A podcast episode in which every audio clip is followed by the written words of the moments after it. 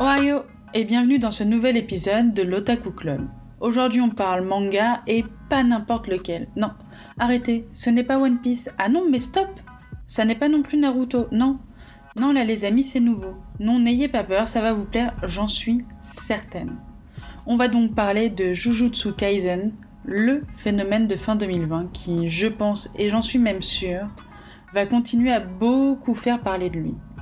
Si vous aimez la sorcellerie, les démons et toute autre possession du domaine de l'ésotérisme, vous êtes au bon endroit. Laissez-moi vous faire entrer dans l'académie de Jujutsu de Tokyo. Prenez place aux côtés de Yuji, Megumi ou Nobara pour parfaire votre apprentissage de l'exorcisme. Vous êtes bien installé Le casque ou les écouteurs bien dans les oreilles non, parce que là, je suis partie pour tout vous dire sur ce manga. Et je me connais, quand je suis partie, ça peut durer un bon moment, surtout quand mon objectif est de vous donner envie de vous lancer dans l'exorcisme. Parce que moi, hein, c'est bon de mon côté, je suis de classe 1, vous pouvez même pas me tester. Je kick la gueule de fléaux monstrueux avec des techniques de malade, genre technique de la main dans sa tronche, ou encore technique de la fuite discrète quand c'est vraiment trop compliqué, ou même, ah ouais, cette technique elle est pas mal, ça, celle du regard qui tue, ouais, je l'aime bien celle-là. Comme tous les épisodes manga qui se respectent, on commence avec le résumé. Sinon, je sais que vous allez être paumé, et ça, ça on veut pas de ça ici. Jujutsu Kaisen est un manga de Gege Akutami, prépublié depuis mars 2018 dans le Weekly Shonen Jump. Pour ceux qui ne le savent pas, c'est un peu la Bible, le graal ultime du mangaka, car quand on est dedans, c'est que notre manga a du potentiel, genre fort de chez fort. On le retrouve en France chez Kiun, bien sûr, et je dis bien sûr car ces dernières années, Kiun a réussi à nous surprendre en mettant la main sur des titres à la fois surprenants, originaux, au potentiel incroyable. Quant à l'animé, c'est une exclue Crunchyroll et gérée par les studios MAPPA, qui anime également la saison finale de l'attaque des Titans et très bientôt Chainsaw Man. Maintenant qu'on le situe un peu plus, entrons dans le vif du sujet. Jujutsu Kaisen prend donc place dans un univers où il existe des fléaux. Ce sont des monstres, ou peut-être plutôt des esprits, qui apparaissent et, se, et naissent et se nourrissent des émotions négatives des humains.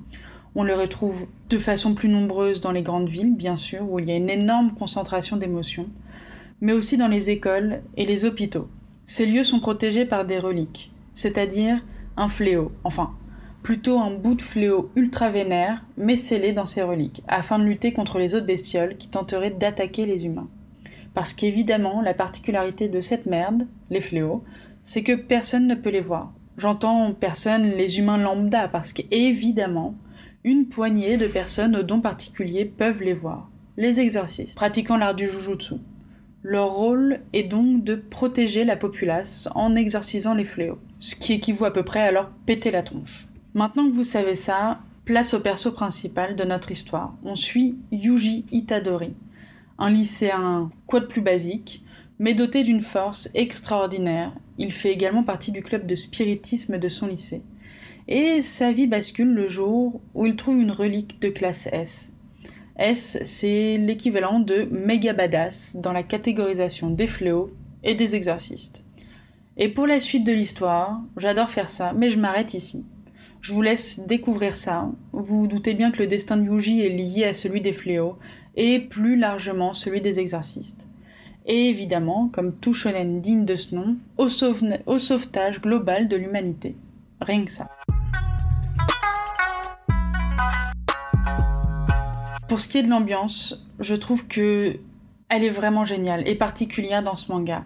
Sombre et à la fois décalée, ça sort vraiment du paysage actuel du shonen. Parce que des lectures d'arc dans les seinen et dans plein d'autres mangas, on en a un paquet.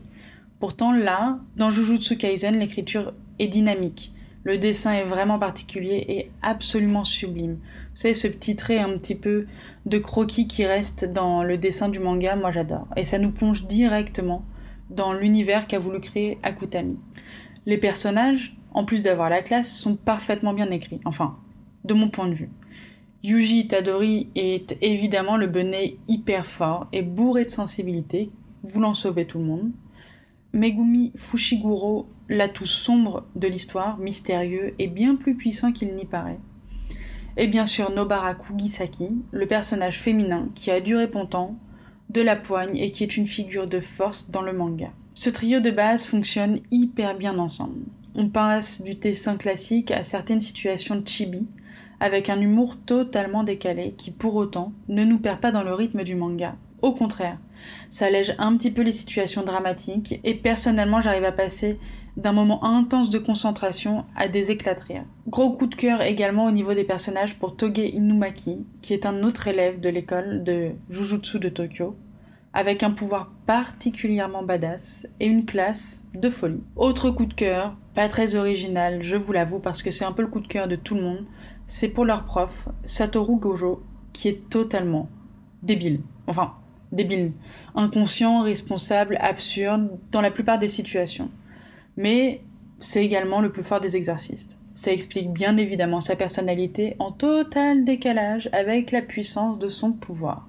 Niveau ambiance, on le voit déjà, le manga a un bon niveau. Et pourtant, l'anime monte le level d'un cran encore.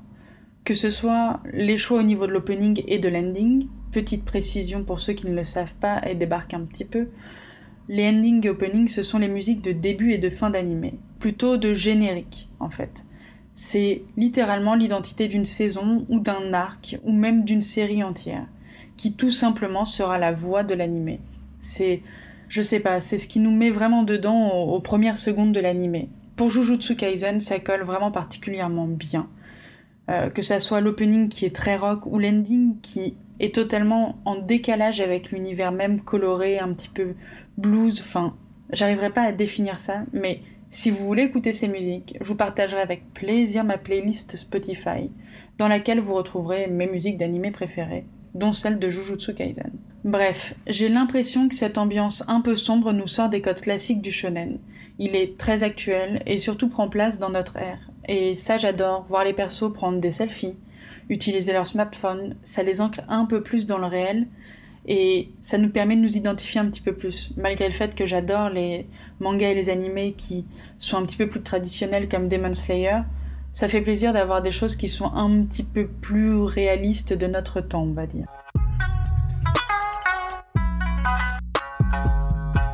Pour ce qui est de mon avis personnel, vous l'aurez compris, Jujutsu Kaisen est un manga que j'aime beaucoup. Cette envergure de sorcellerie hyper dark qui s'éloigne un petit peu des sorcières euh, ou autres mages, là on combat le mal à la racine, au moment même où ça devient une entité démoniaque, on va dire.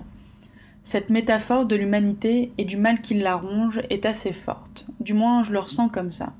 Je trouve que l'auteur utilise le principe des fléaux pour parler des émotions d'une superbe manière surtout quand on connaît un petit peu la société japonaise où l'impression que l'on donne est très présente. Les étiquettes et les traditions prennent beaucoup de place.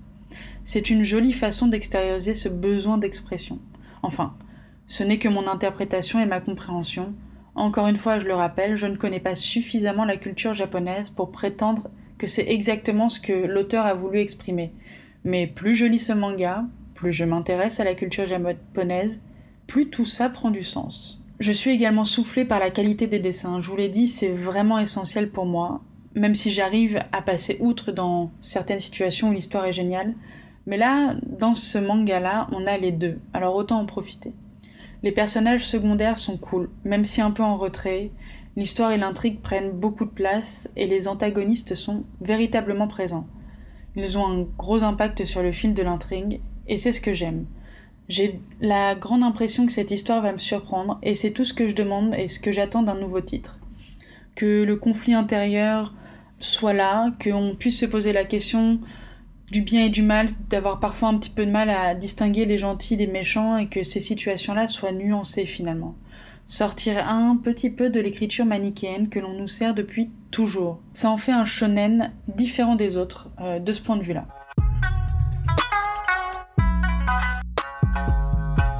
Et voilà mes otaku, ça fait un moment qu'on n'avait pas parlé manga ici et il fallait bien que je lance mes autres émissions entre guillemets. Mais j'ai plein de titres à vous faire découvrir et encore beaucoup d'avis à vous partager, ne vous inquiétez pas. J'espère que cet épisode vous a plu et vous a donné envie de découvrir Jujutsu Kaisen si ce n'était pas encore le cas. Si vous êtes déjà un exercice émérite, j'espère que malgré tout, vous avez pris plaisir à écouter ce nouvel épisode. N'hésitez pas à me laisser un avis sur Apple Podcast ou encore à partager cet épisode autour de vous. Ça me ferait vraiment plaisir. Au fait, c'était Salambo. J'écris, je monte et j'anime l'Otaku Club Podcast pour votre bon plaisir. Et le mien aussi un peu quand même, je l'avoue.